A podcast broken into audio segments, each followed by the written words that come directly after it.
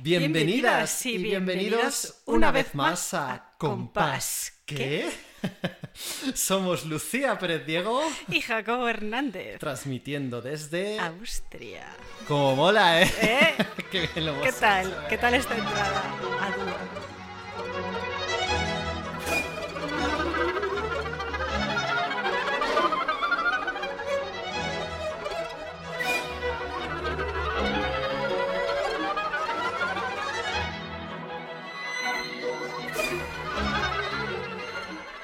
Qué coordinación. Es que estamos en la misma habitación, estamos Buah. en Graz, porque he venido a Graz. Sí, sí.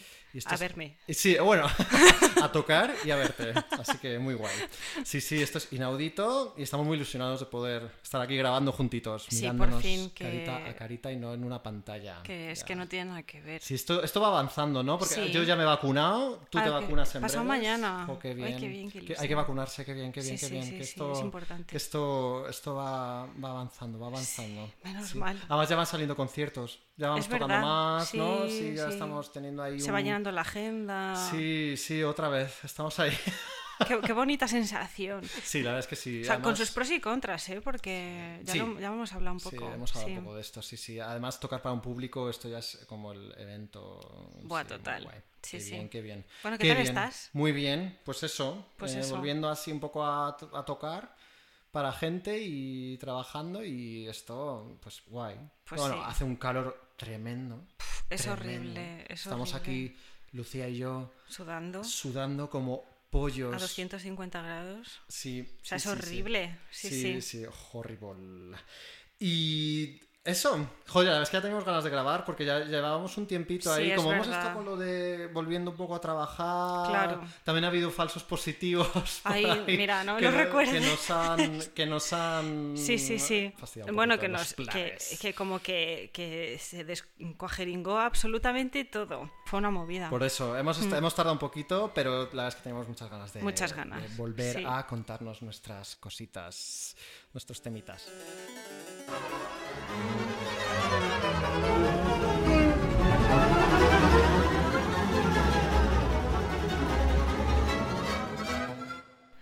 Bueno, Jacobo, cuéntanos, ¿de qué vamos a hablar hoy? ¿De qué vamos a conversar, no? ¿Cuál es el tema que nos Porque atañe? además estábamos viendo los temas que habíamos tratado que eran un poco intensitos, ¿no? No. Sabes que era un tema así muy enjundioso, nos ocupó al final, era para un programa y al final nos ocupó dos programas enteritos, Sí. Cliffhanger, nos emocionamos, eh, fue todo ahí, pam, pam, todo el veneno nos salió y todo muy intenso, ¿no? Entonces Sí. estábamos diciendo el tema, Lucía y yo estábamos hablando de temas y decíamos, ¿de qué? ¿De qué hablamos? ¿De qué hablamos? ¿no? Y queríamos como un tema ligerito, ¿verdad? Sí, además un poco acompañando, pues yo qué sé, el tiempo, hace calor, pues quizás cambiar un poco la atmósfera, ¿no? la Pues- tesitura, sí. Pues ya veréis qué tema. Hemos elegido ligerito porque decíamos, ay, venga, que no, no requiems, no frustraciones, no traumas, no, vamos a disfrutar, vamos a enjoyar, ¿no? Pues eh, hemos elegido, bueno, Lucía me propuso un tema muy bonito. Que es un tema que además nos mueve, ¿no? Y además, como hace calor, es un tema que nos llena de fuego, que nos. ya es. que es una llama de emociones muy intensas y efervescentes que nos fulmina el cuerpo y nos pone las piel de gallina, nos hace un nudo en la garganta, nos empapa los ojos como están empapados mis sobacos, a punto de explotar en Qué un agradable. baño de lágrimas. Y con el- un tema con el que nuestro corazón late a toda velocidad hasta el punto de tener ya un infarto. Pum, pum, pum, pum. Mía, es el tema de la pasión. Oh, mamá.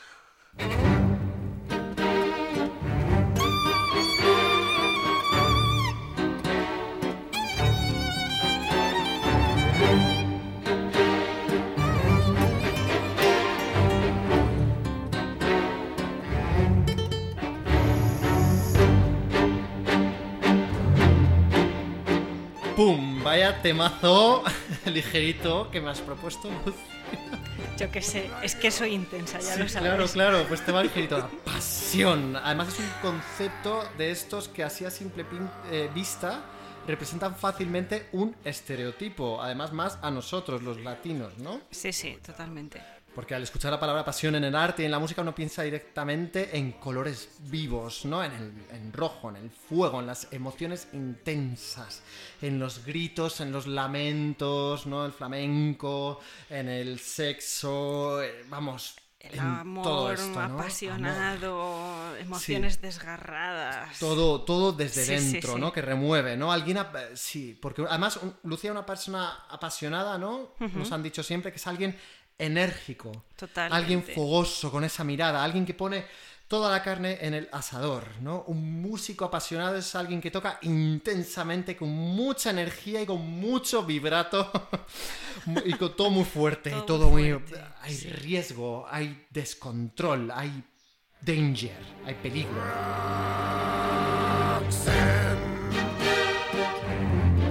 You don't have to put on that red light. Walk the streets for money. You don't care if it's wrong or if it is right.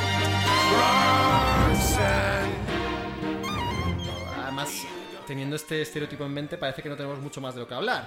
Pero nada más lejos de la realidad, ¿no?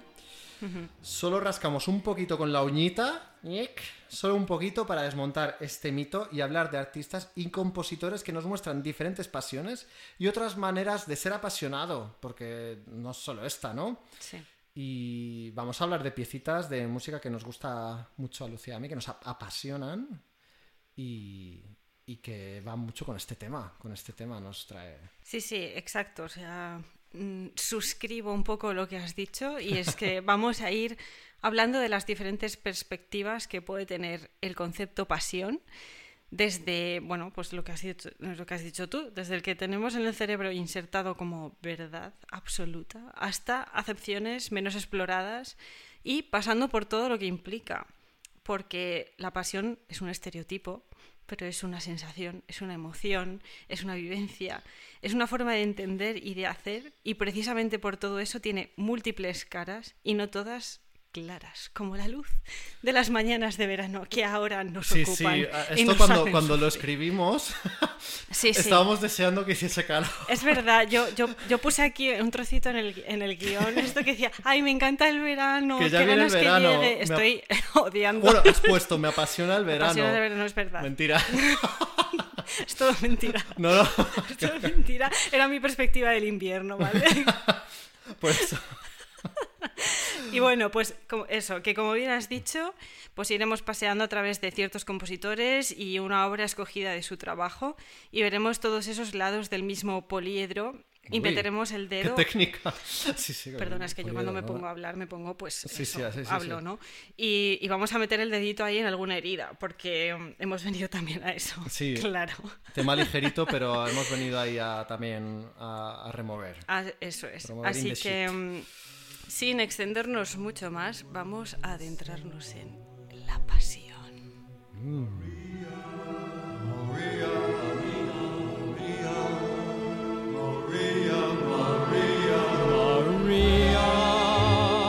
I've just met a girl named Maria, and suddenly that name will never be the same to me.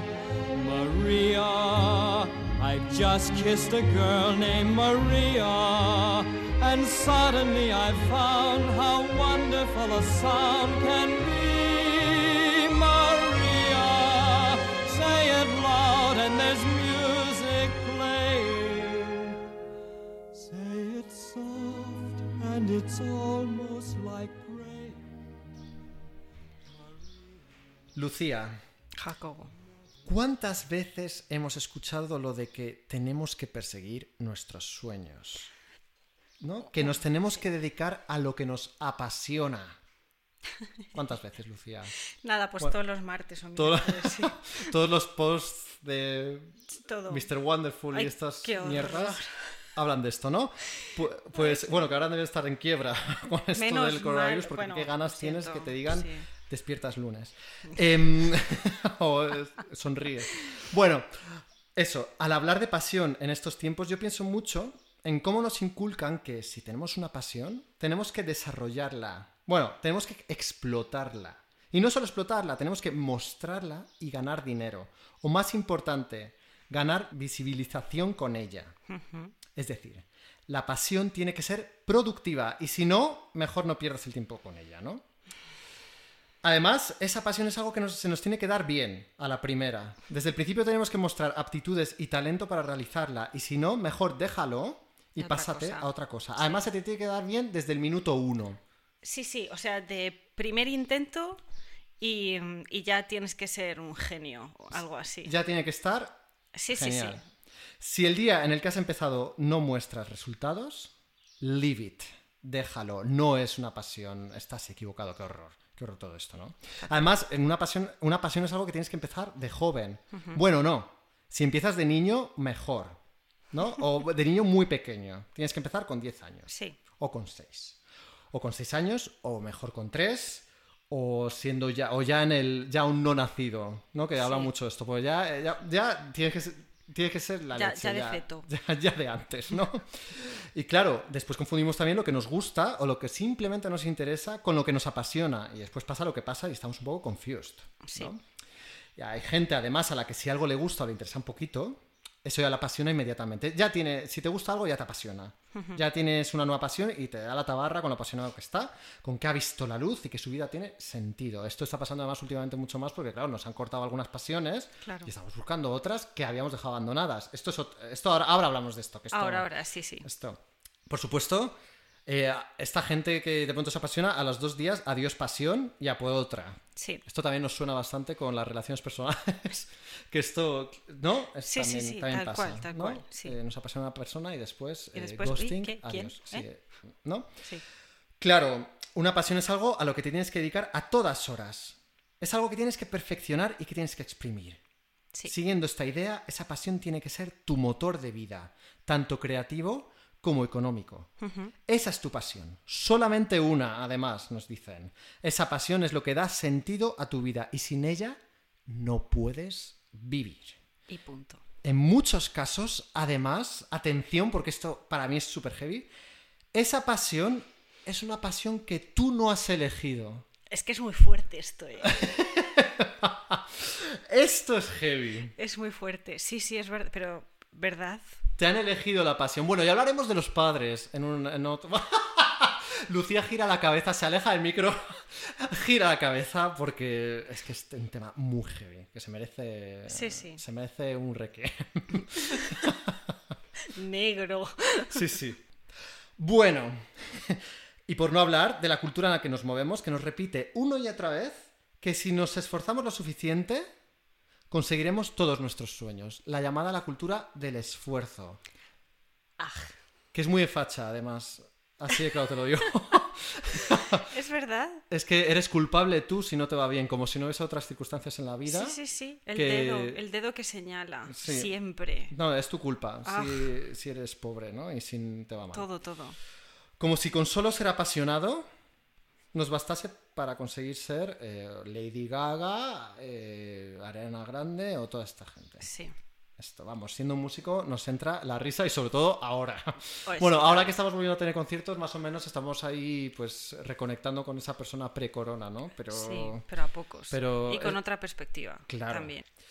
van pasando los años, la vida te lleva por otros caminos, ocurren cosas como la que está ocurriendo ahora, tienes que ganar dinero sin trabajar en lo que te apasiona. O peor, trabajas en algo que tiene una pequeña relación con esa pasión, pero que no es lo que te esperabas. Claro, es que las películas que nos tenemos que deconstruir son heavies. Sí. Has traicionado a tu pasión. Le has dado la espalda, la has mancillado, has dedicado tanto tiempo y esfuerzo en ella para acabar tocando en Noche de Fiesta con José Luis Moreno. Por ejemplo. Algo que yo he hecho. es mi primer trabajo. Eso fue mi primer trabajo. ¿no? Ya, ya, ya le dedicaré un momento para hablar de esto. en el tema, no sé qué tema, en el tema mm, fiesta. Por- vale. Pa- Sí, yo porque también sí, tengo alguna de estas. Yo, yo he tocado Noche de Fiesta. Pero bueno, ahora, ahora, esto lo dejo. Sí, para otros programas. Gracias amigos, gracias, gracias. Sois más cielos. Bueno, bueno. La verdad, ¿qué director tenemos? Así da gusto. Te dice unas cosas, te las crees y realmente es, es como un ánimo que no, que no te lo da nadie. Es artista, es director y conoce el tema. Doña Rogelia, estése quieta. No sé por... Doña Rogelia. Doña Rogelia, buenas noches. Pues Lucía, eh, hablando de la pasión como trabajo, como algo, como forma de vida, me gustaría hablar de un compositor que a mí, además, me apasiona. Tú lo conoces también. Se llama Charles Ives y es considerado como uno de los compositores estadounidenses más importantes e influyentes del siglo XX. Mola mucho. Mucho. Sé que es antiguo, sé que es vintage, sé que estoy volviendo al tiempo de como cuando hice con Naya Boulanger, lo sé. Charles Ives lleva muerto desde 1954. Nació en 1874, ¿vale? En un pueblo de Connecticut dos años antes de que Brahms terminase su primera sinfonía. Así que sí, estoy hablando de historia ya antigua. No pasa nada. Pero fue un auténtico adelantado a su tiempo y su lenguaje era único e inimitable. Te preguntarás, Lucía, qué rollazo de tema, ¿por qué lo estoy sacando de ejemplo? A ver, ¿por qué lo estás sacando? Pues porque aún siendo uno de los compositores más importantes de la historia moderna, Charles Ives no ganó nada de dinero componiendo. Su pasión no fue su trabajo. ¿Vale? Esto es interesante. A mí, esto, claro, yo había oído hablar un poco de esto, pero ahora leyendo un poco más, pues claro, eh, dije, esto hay que hablarlo en este tema de la pasión. Sí, sí. Porque al terminar sus estudios de composición en Yale, Ives decidió mudarse a Nueva York y al cabo de unos pocos años dejó la música laboralmente. Dejó su trabajo como organista y empezó a trabajar como empleado en una compañía de seguros de vida. ¿Por qué? Pues aquí lo cito. Él mismo dijo que un compositor, teniendo una buena mujer y unos buenos hijos, bueno, esto es un poco rancio, lo sé, pero bueno, teniendo esta familia, ¿cómo puedo hacerlos morir de hambre con disonancias? Vaya comentario, ¿eh? Sí, los compositores que nos escuchen.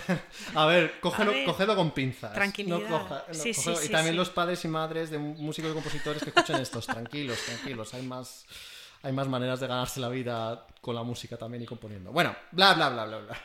Pero en el caso de Ives, tras esta decisión, él no tardó en fundar con su socio Myrick una compañía de seguros. Ives and Myrick. ¿Tú te imaginas que hacemos eso? Ay, Lucía, una compañía de seguros. La compañía de seguros. o de funerarias, yo qué sé. Lucía and Jacob, mm, ¿sabes? Teniendo, siguiendo la- el ingenio que pusieron en poner este nombre. Claro. Pues aunque tuviesen este nombre de caca, esta compañía tuvo un exitazo tremendo en poco tiempo. Fue la primera compañía de seguros de los Estados Unidos y Ives se hizo millonario. Joder. ¿Vale? Así, Ives, como en todas las series estas estadounidenses de, de una persona con doble vida, él tuvo la doble vida que tuvo de... No era, no era narcotraficante y padre de familia o todas estas cosas, no, era agente de seguros de vida de día y de noche se dedicaba a su pasión, a componer. Batman. Batman o Ana y los siete. ¿Sabes? ¿Sabes? Eh, sí, era un Batman. Era un Batman. Eh, después, mucho más tarde, tuvo otras circunstancias y acabó siendo también pues, reconocido como compositor. Pero esto y mucho más sobre su vida, que es súper interesante y muy bonita, lo dejaré para otro programa. Porque, uf, mola mucho. Me he comprado además una bio- biografía escrita por Henry Cowell, que también fue alumno de Nadia Boulanger, como todo el mundo. Y tiene, mucha, tiene muy buena pinta. A ver. Porque además Charles Ives tenía un estilo único y singular. Un estilo en el que mezclaba música clásica con himnos de guerra estadounidenses, canciones populares y música de banda con la que creció de pequeño. Es como tú te vas a las fiestas de tu pueblo y mezclas pues lo que estás tocando de Bach con con yo qué sé el- la canción del verano del Paquito el momento. chocolatero que Paquito el siempre Chocolatero. está en las Siempre verbenas de está, los o. Gris que siempre la pone Gris es verdad, esto, o sí. Leticia Sabater Por ejemplo, vale. eh, no, lo, lo más chulo de su estilo además es que experimentaba muchísimo. Y entre otras cosas ponía al mismo tiempo melodías que no tenían nada que ver entre ellas, ¿no? Con diferentes tonalidades. Como Flos María hacen ellas mismas sola, solas, pues... Pues esto, bueno, no, bueno, no es lo mismo, no, eh, no, bueno, da igual, un beso a ellas, que, bueno, que hay una guerra civil, hay una guerra santa con estas mujeres que Sí. han hecho, sí, ahora hay dos grupos, yo estoy, yo lo estoy siguiendo un montón. Ay, yo- Después te lo enseño, Vale. porque es muy guay. Vale, esto me- vale. yo- me, está dando la vida esto. Bueno, eh, un buen ejemplo de su politonalidad, de su polirritmia, de su poli de todo, es este ejemplo que os voy a poner ahora. Una pieza que me apasiona, que cada vez que la escucho se me ponen los pelos como escarpias. Es el segundo movimiento de su trío para violín, cello y piano, que se llama This Scherzo is a Joke. Este ex scherzo, este, este es una broma, significa. Esto a mí me apasiona.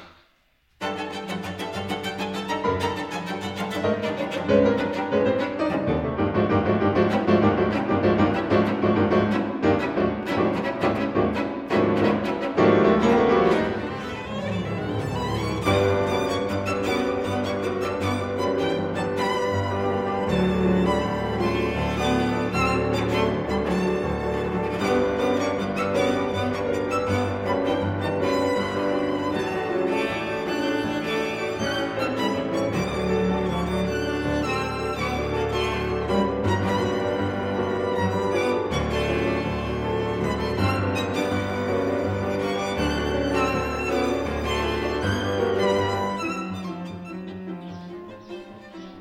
es que a mí esta pieza me parece una pasada, Lucía. Además, Ives es muy especial porque no es el primero ni va a ser el último en mezclar música popular y música culta, ¿no?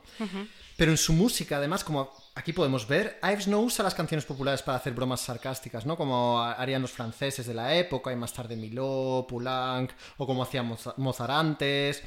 O él las tra- eh, eh, no hace bromas así de qué gracioso, ¿no? Se las toma en serio. Se, se las toma en serio, no hay ironía. Sí. Tampoco transforma esas melodías y las hace ahí grotescas, ¿no? Como Sostakovich, ¿no? Que algún día hablaremos también del que me encanta. A mí No, también, sí. que mola mazo. Sí, sí. Pero él hacía como cosas grotescas, monstruosas, con un, con un significado político. ¿sabes? No, no. Aquí, Ives, en la música de Ives, no hay ironía. Aquí hay pura emoción, pasión, sentimiento colectivo estadounidense, que esto es mucho de, de ellos, ¿no? El- de, los, de la patria, pero vamos, hay recuerdos de la infancia. Sí. Qué bonito, ¿no? Sí. Y aunque este scherzo sea una broma, esta broma no es ligera. De hecho, he leído en, el- en la biografía un poco que él dice que no era una broma muy buena. Pero bueno, esta broma te coge y no te suelta. Es como una montaña rusa de la que no puedes salir. Es una situación que se va calentando, que es cada vez más en serio. Las melodías luchan entre ellas, cantan juntas, el ritmo es frenético y todo más, más y más y más y más y más hasta explotar. Después de la explosión, al final, Ives te guiña un ojo, se ríe y te dice que no es para tanto. Qué que no es guay. Es El mensaje. Es que es muy guay. Sí, sí, sí, sí.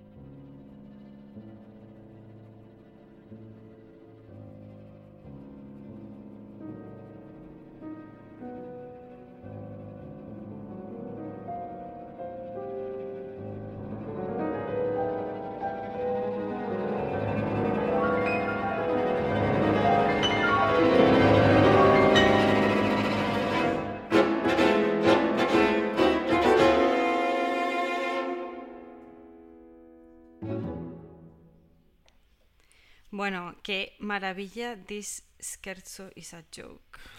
Es que mola un montón la obra, mola muchísimo. Y bueno, qué tema también el de la pasión como trabajo. Es que. Y es que además está tan extendido que ya apenas pensamos que no pueda ser de otra forma. Que, que el- que en los terrenos artísticos, además, es indiscutible y prácticamente no está mm, penado con cárcel decir cosas como mm, bueno, pues eh, al final es como cualquier otro trabajo, ¿no? Con sus días buenos y sus días malos. Eso es una afrenta. Sí, Eso sí. es delito. Sí, que le corte la cabeza. Sí, sí, sí, porque además, eh, ¿cuántas veces nos han dicho, Lucía, lo de sarna con gusto no ah, es que lo pica? odio. ¿Sabes? Porque no nos podemos quejar de que nos estamos dedicando a lo que nos estamos dedicando, ¿no? Y nos Sí, sarna sí. con gusto no pica. Oye, hija, eh, eh, Eh, a ver, A mí me pica. hola, A mí hombre, me- a veces, a mí me pica porque es un pica. trabajo, claro, que, Sí, sí, sí. que sí, que es trabajar. Claro. Y que, Anda, y sarna que con gusto no pica. claro, no, no, es que es que odio esa frase. Sí, sí. Bueno, bueno. Y que, y, mm, y que, bueno, yo personalmente creo que con todo el coronavirus, coronatema, se empieza a relativizar un poco esto también. Y es algo que yo personalmente apruebo mucho. Sí, ya podemos decir cosas Por así. fin. Sí, ya Ya podemos. era hora. Ostras, Sí. un poco de respiro. Sí. Bueno, Jacobo, yo te voy a hablar de la gema. ¿Por qué? A ver. A ver, ¿Por qué? este- ¿por qué la gema? ¿Por qué? Guay. Pues a ver, este señor con problemas de oído Con, Mm. con problemas de oído tiene Lageman. tiene pro- sí, ¿En hombre, tiene, pro- tiene No problemas de, de- ah, Bueno, vale, vale. Bueno, es muy mayor. Es muy es muy mayor. ma- es que es muy mayor. sí. Vale. Ay, bueno. Bueno, pues es que nos puede, con todo lo mayor que es, nos puede dar una lección muy interesante sobre lo que es la pasión y sobre todo desviarla del foco donde estaba y estuvo puesta durante años y años. Este señor era y es un rompedor. Bueno, este es un rebelde. Sin Este causa. rebelde. ¿Te acuerdas de esa serie? Ay, bueno, sí. qué cutre. Qué. Rebelde Way. Bueno, Bueno, ay, fatal. pues Eh, este era un rebelde güey. Este es Rebelde Way. Bueno, pues es que si hablamos de él, necesitamos mencionar brevemente, clase de historia, spoiler. Sí, aquí estamos em, aquí un poco de clase historia. Un poco sí. eh, de la música concrète instrumental, em, que bueno, que esto de la música concrète era algo de lo que ya Pierre Schaeffer, un apasionado anterior a la Genman, Alumno habló. de Nadia Boulanger también. Es que Nadia Boulanger le dio clase. Por o sea, eso, que no siempre va a salir esto, porque siempre. necesitamos guijas, pero vamos, Sí. que si no. Sí. Em, bueno, y esto de la música concreta era la, la iniciativa de recoger los sonidos individualizadamente, separarlos de un contexto y tratarlos en sí mismos, por lo que son, como elementos originarios de la música o resultado sonoro posterior, ¿vale? Es decir, vamos al desencadenante y no al resultado, que eso a mí me parece muy interesante. Sí, sobre todo más en Lageman, ¿eh? Sí, Pierre. Schaeffer era el sonido puro independientemente del origen que tuviese. Es decir, el que saliese un e- de un altavoz. Eso es, sí, sí. Efectivamente, la gema lo lleva un paso más allá y llega a la música concrète instrumental, que es esta misma idea, pero en efecto transportada al instrumento. Exactamente, sí. La música concreta, además de Schaeffer, eh, Lageman, se, vamos, este concepto, porque la música concreta de Schaeffer era solo el sonido puro, ¿no? Y además estuvo Sí. trabajando toda su vida, se frustró un montón. Pero lo de Lageman se lo tomó, cogió ese concepto, se lo pilló para él, Para él, también te lo digo. Sí, sí. Y tenía. eh, Ahora explicas tú, Lucía, en qué consiste esta, esta vuelta de tuerca del concepto. Exacto. Y lo quiero hacer pues a través de la obra que yo quería hablar aquí, que es Presión, para un chelista. Bueno, claro, claro. Claro. Porque es una obra y me da igual cuánto de tópico sea que una chelista hable de presión solo para decir maravillas. mm, Es una obra que me encantó estudiar. Es para chelo solo. Es para, chel- es para, chelis- es para chelista. Fui en cheliste. Ah, muy bien, muy ¿Por bien. qué? ¿Por qué? ¿Por qué? ¿Por qué eso? Eso que voy a decir ahora. Esta obra me hizo descubrir la faceta que probablemente me apasione más de esta profesión y es la interacción del cuerpo con el instrumento para hacer la coreografía perfecta. Sí, hablamos de la pasión del músico cuando se sube a un escenario, ¿verdad? O sea, esto es el, el tópico. Y para mí, subirse al escenario es un elemento más de diversión, o como yo lo entiendo en mi f- fuero interno, más que una pasión. Claro, claro, están ¿No? relacionadas. Sí, Claro, sí, sí, claro, sí. claro. Entonces yo subo al escenario y minutos antes estoy nerviosa, pero sobre todo estoy como eso, como si fuera a hacer una especie de gincana de, de pruebas y, y cosas diferentes divertidas. Y es antes, en la intimidad, sin embargo, mm, ahí en mi habitación, donde la pasión tiene lugar. Qué erótico, festivo, esto que te Sí, estoy erótico diciendo. festivo, no, más bien muy íntimo, muy, Muy íntimo, muy de es muy dentro. íntimo. muy de Sí, dentro. sí. Y es que la lectura de esta partitura es descubrir el cuerpo y cómo interacciona con el instrumento. Es buscarle un poquito las cosquillas a ver cómo puede sonar más diferente. Bueno, puedo aclarar, voy a decir esto antes, lo de la partitura. Ujú. ¿Sabes? Porque Sí, yo sí. creo que tiene que ver con lo que vas a decir Sí, ahora, ¿no? por que favor, en presión la partitura presenta gráficamente, con dibujos y líneas, las acciones que el chelista tiene que llevar a cabo. ¿no? Lo visual es tan importante como lo sonoro. Y ambos materiales se van entrelaz- entrelazando para un resultado final. Porque en la música concreta instrumental, Lageman está muy preocupado por lo que origina Exacto. Un sonido. Un movimiento origina un sonido, ¿no? Yo paso el arco y ese movimiento de pasar el arco origina un sonido. Eso es. Pues ahí el movimiento, como vas a explicar Sí. ahora, es material también. Exacto. O sea, es el mecanismo físico lo importante, lo que activa el sonido, por así decir. O sea, claro, ahí está. siempre ha sido lo así. Lo que pasa nunca ha sido, nunca ha sido tratado como material musical. Exacto. Es algo que, y pues, la que Hellman sucede. es lo que hace. Claro. Sí, sí. Exacto. Entonces, pues tomarse el tiempo de ver cómo y hacia dónde se mueven los brazos y manos y la cabeza, teniendo en cuenta de dónde vienen, es lo que importa. Lo que pase después es un resultado. El estudio de esta obra es una vuelta al origen de todo, al movimiento y a la belleza del mismo, a poner cuidado en lo que hacemos como instrumentistas y no lo que vaya a sonar o resultar a posteriori, como si fuésemos artesanos, vaya, con Claro. nuestro movimiento de manos. Hombre, es que en la, artesanía hay mucha pasión también. Buah, es que Hay es pasión. apasionante Sí, la sí, sí. artesanía. Sí, Ya hablaremos del binomio artista-artesano. Eso es, eso es. Que muy- etimológicamente es muy interesante. Joder, no, bueno, Sí. la diferencia también. Y bueno, pues mm, me resulta muy importante decir y sobre todo sacar el debate de que no todos los músicos viven su momento de pasión al tocar encima de un escenario, que es un momento estimulante y en eso estamos todos de acuerdo, de una forma o de otra. Mm, Pero el momento de pasión se puede dar en el mm, pues eso, el mimo con el que se entra en una obra y se investiga como un conjunto de elementos individuales que resulta que funcionan entre sí y forman un todo. ¿no? Además, eh, voy a romper también una lanza eh, y saludar a, a favor de los eh, profesores también, ¿no? Porque sí, estábamos hablando antes de, de cómo nos meten las películas y las expectativas y todo eso, y anda que no hay pasión en los profesores. Buah, anda que no hay mimo. Ya hablaremos después de esto también, que es los cuidados. eh, una pasión se mima. Pues los pro- Exacto, sí, hay sí. profesores mucho más artistas que músicos de Fua. orquesta. Bueno, esto es, es verdad y punto. Absoluto. Y os calláis. Sí. Se acabó.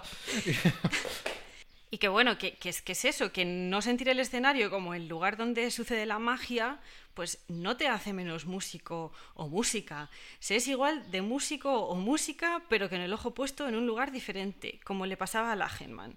Bueno, pues eso, que al final la parte más relevante es la visual y coreográfica, pero bueno, igualmente vamos a poner una grabación ahora, aunque sea solo au- audio, para que se entre en esa atmósfera sonora que Lagenman nos deja a partir de mecanismos físicos corporales. Y, y bueno, que eh, simplemente decir que en YouTube hay millones de grabaciones, que elijáis la que más os guste. Sí, porque nosotros no hemos podido elegir No, una que no, que digamos difícil. esta. Sí, esta. sí. Hay algunas chungas, ¿eh? Pero hay algunas que no están mal también. No, y de hecho la que vamos a poner ahora es una que se puede hacer el seguimiento de la partitura mientras se ve, por- vamos, se escucha, y así se ve la parte pues que ha dicho Jacobo antes de la an- anotación gráfica y bueno, pues que, que habla de que se ve claramente los movimientos que propone la Germán Sí, para gráficamente, las instrucciones, Exacto. ¿no? Es Sí. como- eso, eso mola, además es que hay muchos vídeos de estos en YouTube con, el, con la partitura, con el Sí, seguimiento, mola, eso mucho. mola mucho. Así que vamos a poner esta, esta versión eh, de Pierre Strauch. A disfrutar.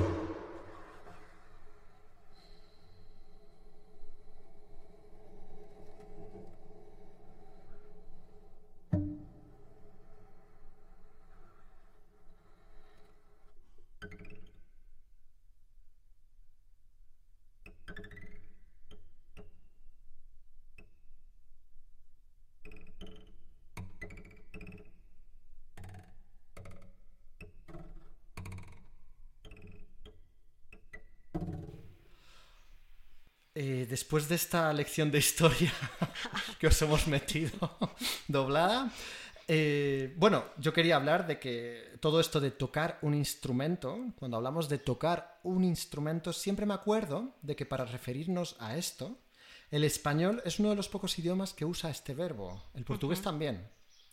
Eh, en inglés, en alemán y en francés se dice jugar, ¿no? Play, spielen, jouer. Y claro, al decir tocar, todas las connotaciones de juego que tienen lugar en otros idiomas se desvanecen. Y aparece en su lugar un vínculo, un vínculo más íntimo entre el músico y su instrumento, ¿no? Sí. También entra en juego, valga la redundancia, que en mucha música del siglo XX y de ahora el propio cuerpo del músico es tratado como un instrumento más.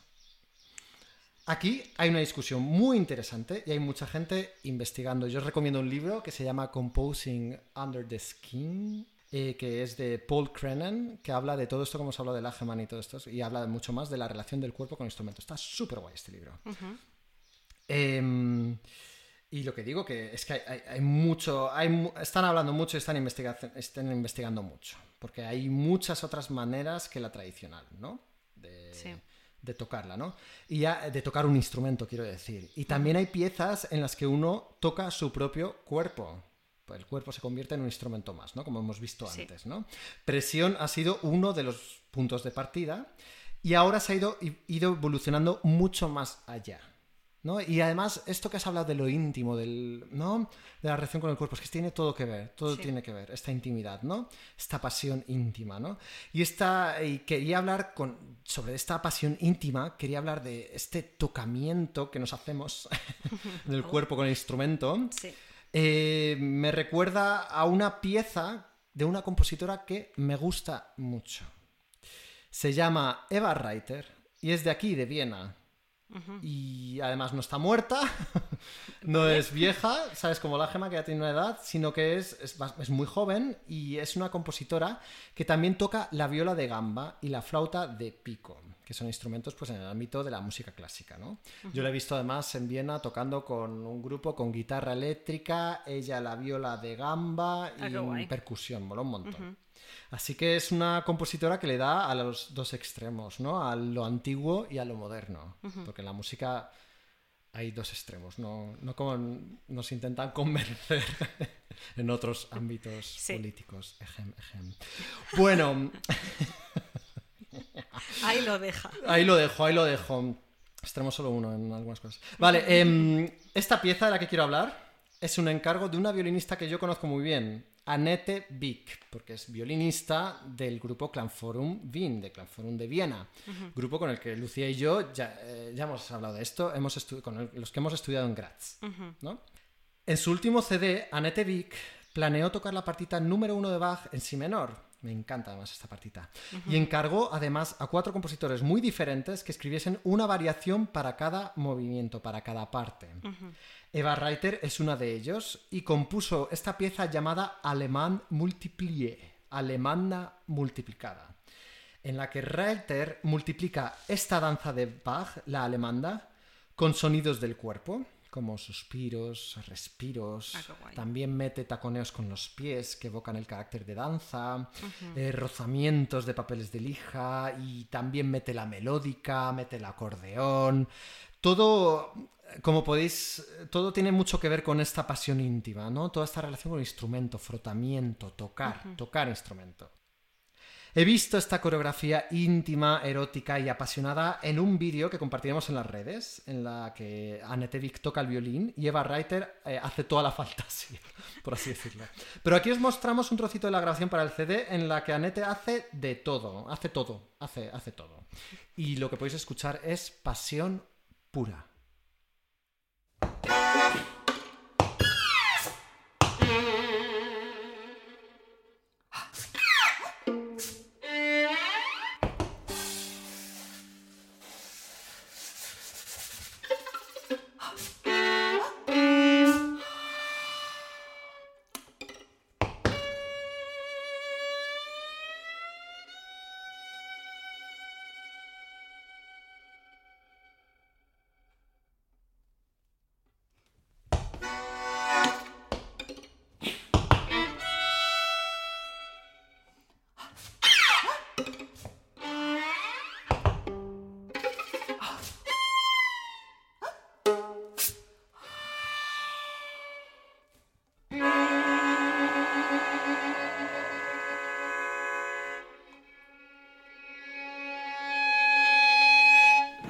Es que mola además esto, ¿eh?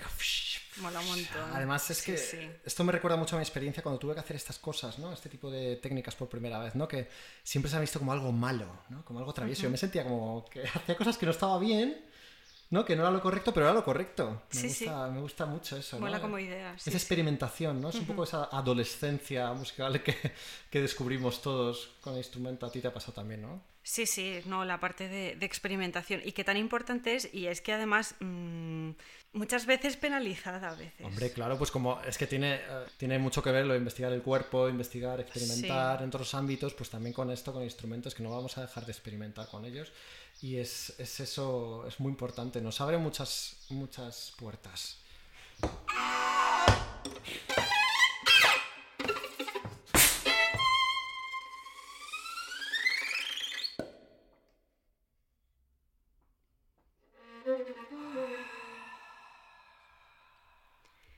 Bueno, es que totalmente lo de hacer el loco como hace Anete y que se nos vaya la gaita es algo que sale directo de la pasión, del arranque interno que todos tenemos. Jacobo, ¿a que sí, todos Sí, tenemos. sí, esto, totalmente. sí.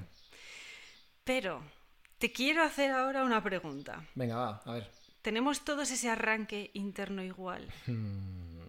Hombre, es Mm. obvio que no. Aquí hay un claro ejemplo. En esta habitación hay un claro ejemplo de ¿Dónde? esto. Pues es que, efectivamente, yo creo que la pasión tiene muchos disfraces y que a veces se viste de fiesta y otros se viste de estar por casa o de casual. Claro. Claro, no va a ser todo, no va a ser Pues- todo sábado. Más, ahora, noche, más claro. ahora, que ahora están veniendo todo el rato ropa de estar por casa con esto del confi. Y los peinados. Claro, bueno, peinados. Eso es otro tema. Porque vaya, ahora estamos todos volviendo a la peluquería, pero La Pero es verdad que, que ahora, que experimentación ahora lo de los chandals ya estaban de moda antes, pero ahora es, es como, ahora es glamour ahí también. Sí, ¿verdad? Sí, sí. Bueno, Bueno, em, hablando de chandals, Eh, para eso, hablando de chandals, yo quiero hablar de esto, es, esta cuestión en concreto, eh, a través de una de mis inglesas favoritas, y es, no es otra que Rebecca Saunders. Sí, sí, aquí estamos trayendo a figurones. a- Mm. Joder. ya, ya tenían que salir. Sí, que sí, sí, ahora. joder. Y no se me entienda mal aquí. No pienso que la música de Saunders sea de estar por casa o de estilo casual. Que tampoco estaría mal, ¿eh? O sea, También, no oye, pasa nada. podría no pasa ser, nada, no sí, pasa sí. nada. Pero sí la entiendo como una música en la que hay una pasión subyacente muy íntima, de cuando estás tú en pijama contigo. Eso es pasión también, y ahora explicaré por qué lo veo así. Esta compositora mm, nació en Londres en el 1967 y es una gran creadora y amante de los experimentos sonoros, como tú decías antes, la- esa experimentación.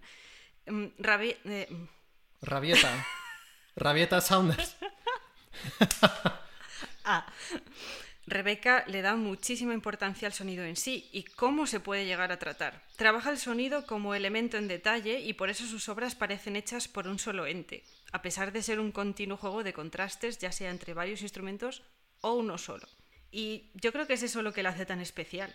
Mm, Sí, es muy especial ¿verdad? además Sí. lo que dices del ente, ¿no? Que hace como un carácter en sí. Es muy, es muy, bueno, iba a decir teatral, no. Sí, pero Es muy, de- crea muchos caracteres. Crea muchos caracteres muy diferentes. está muy guay, a mí Sí. me encanta su música. Pero eso, incluso muchas veces con un mismo instrumento, pero lo llega a tratar de tantas formas diferentes que al final crea criaturas Sí, es diferentes. flipante, sí, sí. sí. Y bueno, precisamente eso es lo que mm, la hace, pues como he dicho, tan especial. Pero hoy quiero mencionar una obra en concreto para hablar de esto, y es Fury 2.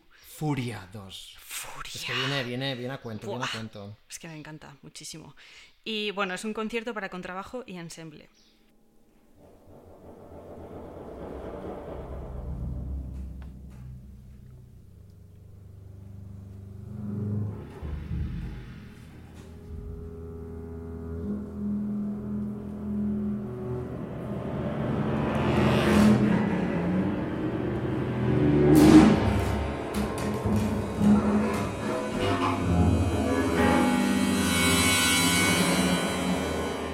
Esta obra siempre me ha transmitido una sensación de, así como de bestia contenida, de furia íntima. ¿Sabes esto que me refiero? Que desde que la escuché por primera vez hasta que tuve la oportunidad de tocarla con John, Jonathan Heilbronn en Impulse. Es- Lo voy a repetir. ¿vale? Además es, es colega nuestro, le mandamos un saludo que no va a escuchar este podcast No. porque no entiende ni papá español, Exacto. pero le mandamos un salido, un salido, un salido, un saludo, joder. Es que hace mucho calor. Sí, es que hay la pasión. Eh, Hay un la saludo pasión. muy grande. Exacto. Desde Graz. Estudió con nosotros, desde estudió con nosotros. Aquí en PPCM, sí. Y, y, bueno, Peter Rundel dirigiendo, que fue, mm, no sé, Bueno, es muy buen una- director, Sí, sí, súper buen director y la experiencia fue una maravilla en su conjunto. Sí, sí. Y los músicos del ensemble también en ese Impulse fueron una maravilla. Hmm. Bueno, y es verdad que esto mm, se ha hablado y lo hemos, de hecho, entre nosotros eh, hablado, que hay muchas obras de Rebeca que son ruidosas, así como entrecomillado. Hombre, que, que son como muy Sí, extrovertidas también, Sí. también, digo, no extrovertidas, como muy agresivas. Muy agresivas, Sí, eso es, muy- esa es la palabra. Sí. Y mm, eso, que precisamente comentamos esto un día hablando de este tema, que pese a esto, tengo la sensación de que su música sugiere más que enseña, o sea, como que se insinúa, o sea, A que veces hace eso, sí, sí, sí. a veces sí, que no Sí, es sí. explícita siempre. Y tal vez eso pueda entenderse como una introversión, pero yo creo que es pasión esa introversión también. Sí, yo, es, es furia interna, es lo que, es lo que estamos hablando, ¿no? Sí, Es- sí, ese sí. fuego interno que, todo, que mucha gente tiene, que no tiene por qué expresarlo moviéndose exageradamente o bailando o gritando, sino Eso es, ahí como ahí, calentándose, sí. Sí.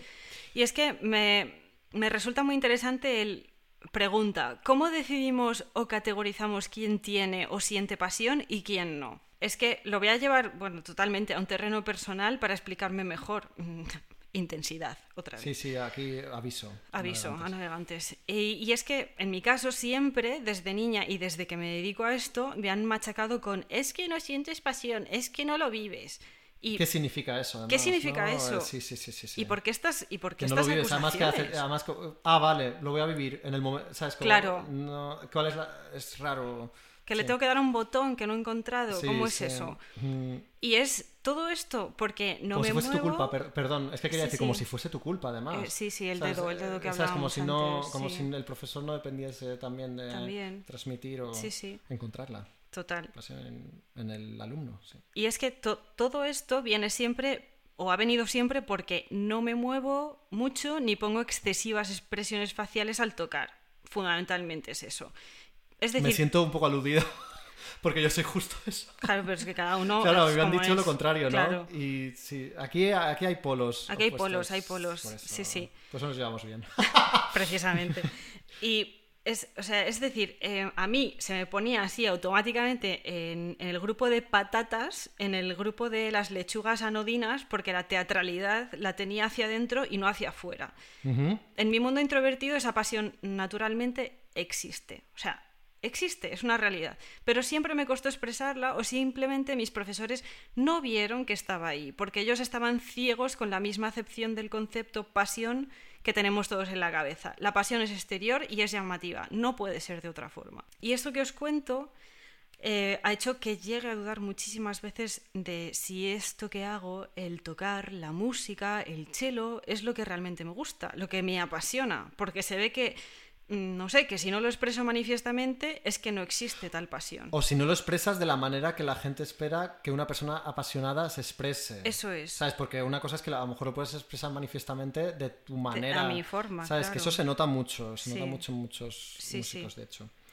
Y es por esto, y por eso he traído a Sounders, em, que Cada vez que sacamos este tema. Exacto, cada vez que sacamos este tema su- suena en mi cabeza porque hace referencia un poco a esto que estoy diciendo, porque me recuerda a eh, como esa bestia encerrada, o sea, esa- e- ese animal encerrado, esa pasión que está en un lugar interno, pero que no por ello es menos real. Y que es una forma de vivir y experimentar la vida de muchas personas, personas apasionadas y que simplemente tal vez son más silenciosas. De hecho, eso pasa mucho en gente con lo de las redes sociales. Hay gente que Mucho, en sí, persona sí. no son muy extrovertidas y después por escrito y todo eso o se manifiestan con, pintando o colgando unas cosas y es verdad que ahí ves el contraste de Totalmente. cómo cada uno se gestiona la pasión, se gestiona su, pro- su propia expresión y que no hay una única manera Sí. de ser apasionado. A mí es que me pone un poco nervioso cuando dicen lo de eh, es que tal músico es apasionado. ¿no? Y dices... ¿En base a qué? En base a... No, y además que es- siempre te esperas la misma, el mismo Sí, sí. perfil, ¿no? Y. Es, es un poco mentira, básicamente. Bueno, y como han sido a los que he mencionado antes, y para, para pon- poneros esta grabación que a mí me apasiona, pues voy a poner precisamente la grabación del concierto que, que hicimos en aquella edición de Impulse, que fue en el 2019, con John, Jonathan Heilbronn al contrabajo, ensemble del Festival Impulse y con Peter Rundel a la dirección. Y Lucía en el chelo en Yo el en- en- ensemble. Oye, que apasionada. es la, es la primera vez que ponemos un- una Es grabación verdad. de nosotros. Es de algo. verdad, sí, Joder, sí, no pero joder, qué guay. Sí, sí. esto. Eh, Enjoy. muy bien.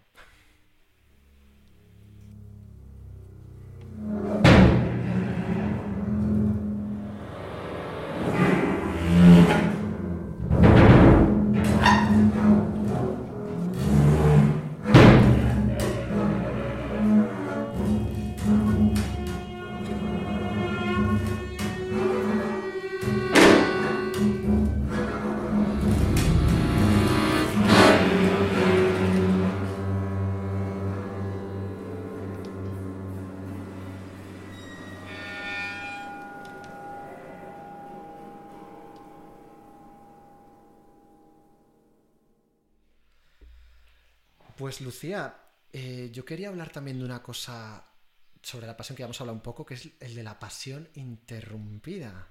Porque en esta época tan difícil, muchos se han tenido que replantear muchas cosas de su vida. ¿no? Vaya una obviedad, pero es verdad. Sí, sí. Porque, por ejemplo, el coronavirus ha cortado súbitamente eh, la actividad profesional de los músicos. La ha cortado de seco, ¿no? Para la mayoría de ellos, esta actividad profesional es o era su pasión. ¿No? Conozco a uno muy divertido, además, que es trombonista, es buenísimo y ahora está haciendo panes. Félix, ¿lo conoces? No. Está colgando unas fotos magníficas de está haciendo unos panes, está trabajando, está dedicando profesionalmente, creo. A panes. Lo, lo gracioso es que está diciendo, no os preocupéis, no he dejado el trombón todavía, porque está esa tensión de Hombre, dejar claro la que pasión sí. o no, ¿no? Sí, sí, lo Eso entiendo. me parece muy interesante. Pues eso, esta interrupción de no poder tocar conciertos, al no poder tocar para un público y no poder ganar dinero con ello, al dejar de ejercer en lo que les apasiona, los músicos y artistas escénicos se han visto despojados de lo que les mueve, de lo que les hace vivir. Aunque para muchos otros esto ha supuesto, de alguna manera, un poco una liberación. Es que siempre está en esta, este juego. Sí, sí. Que para algunos ha sido una liberación, para otros una injusticia. Hay gente que se ha pasado todo este tiempo cabreada. Es verdad. Mucha Esperando a salir cabreada, cabreada, eso, pero hay gente que no ha aprendido nada y hay gente que ha aprendido. Sí. He aprendido. Em, y ya que estamos en este programa, eh, como has hecho tú ya, Lucía, eh, vamos a hablar de nosotros mismos. Un Ah, poquito mira más, tú, ¿no? qué bien. Porque para mí, de alguna manera, dejar de tocar en conciertos durante una temporada eh, fue una manera de replantearme qué estoy haciendo con mi vida en relación con lo que me apasiona. ¿Me apasiona la música? Mi respuesta automática es sí. Aunque claro, no siempre me apasiona. y esto es totalmente normal. Esto es totalmente normal. Esto puede resultar muy obvio para los músicos o no, ¿no? Aquí se mueve mucho la culpa, se mueve mucho unas frustraciones propias que nos estamos gestionando toditos, ¿no? Una vez conocí a un profe que dijo, era muy buen profe, ¿eh? pero dijo, si vas a tocar en un concierto sin ganas, deja el violín. A ver, esto es un poco estos binomios, estos Sí. binomios, ¿no? La- las cosas no son blanco o negro, ¿no? Sí, y también podemos tener malos días como todos, que esta idea romántica de entregarse a una pasión se lleva a unos límites un poquito insanos, ¿no? Un poquito tóxicos. Nos vamos descuidando bastante. solo. Porque la pasión siempre lleva implícito una entrega total, un sacrificio, que no hemos dicho todavía esta palabra en relación con la, con la pasión, es muy heavy. Y con el, carno- el, y con el coronavirus, al no dedicarte a esta supuesta pasión a todas horas, te encuentras con todo el resto que te has dejado en el camino. Así están todos, divorciándose o teniendo corona babies, corona hijos. Toda una generación van a Claro, hacer, claro, Sí, sí. Es, es muy interesante. Sí, total, totalmente. Bueno, pues en, en mi caso, este tiempo ha sido un duelo y un reencuentro, porque eh, al principio me negué a que estuviera Estabas sucediendo- cabreada. Estaba muy cabreada, estaba enfadadísima en Salamanca, en mi habitación decorada de cuando tenía 15 años, ahí estaba yo. Es que, bueno, Es que yo me vi... eh, Es que Lucía viajó para, un, para una conferencia de cuatro días en Salamanca sí, y con una maleta de cuatro días, dejando sus cosas en su casa. En Graz, sí. Se fue el 14 de el ma- 11 de marzo. El 11 de marzo de 2020. Sí, No volvió hasta... agosto. Pues es, con eso os dejamos. Chao. No, no, no. Pero podríamos dejar con esto el programa. Eh, eh, vale, pues bueno, un beso para los padres de Lucía. Que No, no, menos, menos mal, menos mal, también te digo. oh, eh, menos Bueno, mal. ya está, Lo sí. voy a decir, sí, ahí, ya está, ya está, ya está. Pues eso, que me negué a que estuviera sucediendo todo esto y asumí que era una especie de injusticia divina, pero mm, según se fue viendo que la situación no iba a durar poco, por decirlo suavemente, decidí reencontrarme con viejos amores y saber más sobre ellos, el diseño, las artes visuales y qué relación tienen con las tecnologías, por ejemplo. Así que le he echado horas al ordenador para aprender muchos programas de diseño, programación, etcétera, etcétera, y he descubierto que también me apasiona. Otra pasión. Otra pasión. Ahí va, que hay más de una. Hombre, anda, se puede. De hecho, mi plan de vida ha pasado de ser unipolar a bipolar. Sí, o- O multipolar. Poli- poli- sí, polipolar. Eh, y, y me gusta, y me gusta que sea así, de hecho, también te digo. Porque ahora con lo que estoy lidiando es mm, precisamente con algo que has dicho tú antes, Jacobo. La pregunta con la que me encuentro es, oye, pero mm, ¿vas a dejar la música? Y Claro, como, como este chico, eh, como el trombonista. Es lo mismo. lo mismo, Es lo mismo. Con los panes. Sí, sí. Y es no, la respuesta es no. No voy a dejar o interrumpir mi pasión musical por otra, sino que las voy a simultanear. Voy a meter una dentro de otra y la otra dentro de una. Sí. O sea, el día tiene muchas horas como para tener margen para interesarme por otras cosas. Y no significa que esté dejando de lado una de mis pasiones. Estoy añadiendo otra al menú del día. Como Punto. si no te dedicas a ellas en todo el día. por Eh, ejemplo. sí, sí. Y que, y que bueno, que esta puede ser una pasión que puedo monetizar o no, como tú bien decías antes, lo de monetizar las pasiones. Pero es que es importante hacer esta aclaración, especificación de que hay muchas otras, muchas otras pasiones, como por ejemplo tirarme en el sofá tardes enteras, como pienso hacer este verano para echarme la siesta, que yo soy de siesta en verano. Joder, es que otra Em, cosa. jo, es que hace un calor. este calor. Eh, a ver películas, leer, irme de excursión los fines de semana, Sí, visitar a mi familia, eso- amigos. Eso son pasiones. Esas son también. pasiones, todo eso son pasiones. Eh, y estas pasiones no monetizables son pasiones que se han visto relegadas a un segundo o tercero o cuarto o quinto, sexto plano por darles importancia, darle importancia solamente a una pasión. Cuando estas pasiones son imprescindibles. Imprescindibles. En fin, Jacobo, yo con todo esto te quiero decir que me he dado cuenta de que soy poliamorosa. Un beso, Bridget Vasallo, otra vez. Sí, sí. Y qué equilibrio y qué paz mental me ha supuesto a mí ser sincera en cuanto a esto y hacerlo una realidad en mi Qué vida. maravilla.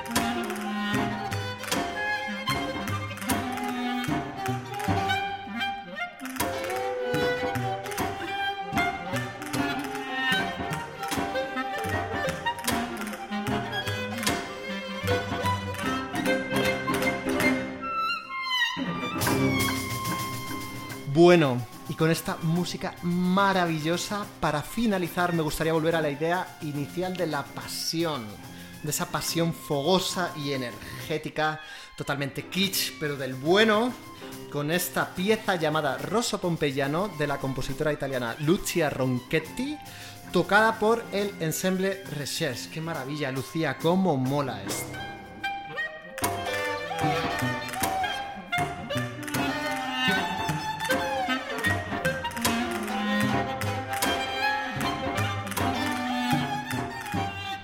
Esto es fuego. Esto es energía. Esto es, Lucía. Lucía. Pasión. Bien. Adiós. Chao. Hasta la próxima.